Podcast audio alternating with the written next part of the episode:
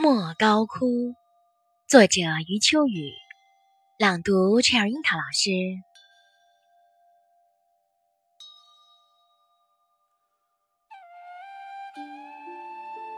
整个画面出现了扬眉吐气般的欢乐，那只能是唐代。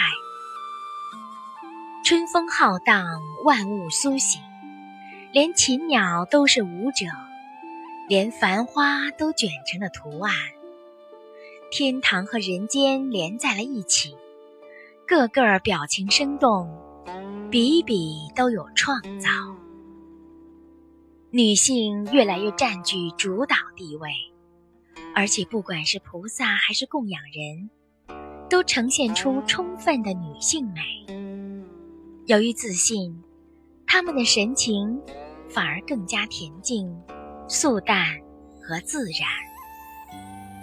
画中的佛教道场已经以净土宗为主，启示人们只要念佛，就能一起进入美好的净土。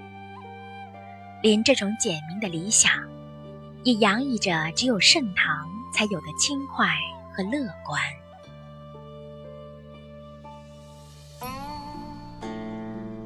唐代画面中的那些世间人物，不管是盔甲将军、西域胡商，还是壮硕力士、都督夫人，都神采飞扬、炯炯有神。更难得的是，我在这些人物形象中，分明看到了吴道子画派的某种鼓励，在背景山水中，发现了李思训。李昭道父子那一派的辉煌笔意，欢乐就此走向了经典，走向了经典，还在欢乐，一点儿也没有装腔作态。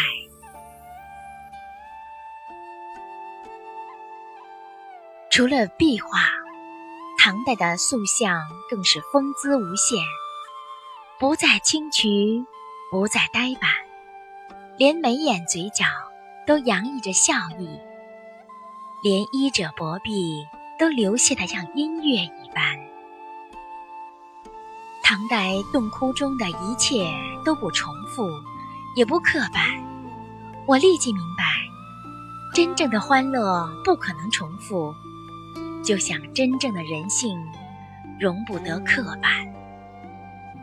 结果。唐代的欢乐诱发了长久的欢乐，唐代的人性贴合了永久的人性，一切都融合的浑然一体。恍惚间，热闹的洞窟里似乎什么也没有了，没有画，没有雕塑，没有年代，也没有思考，一切。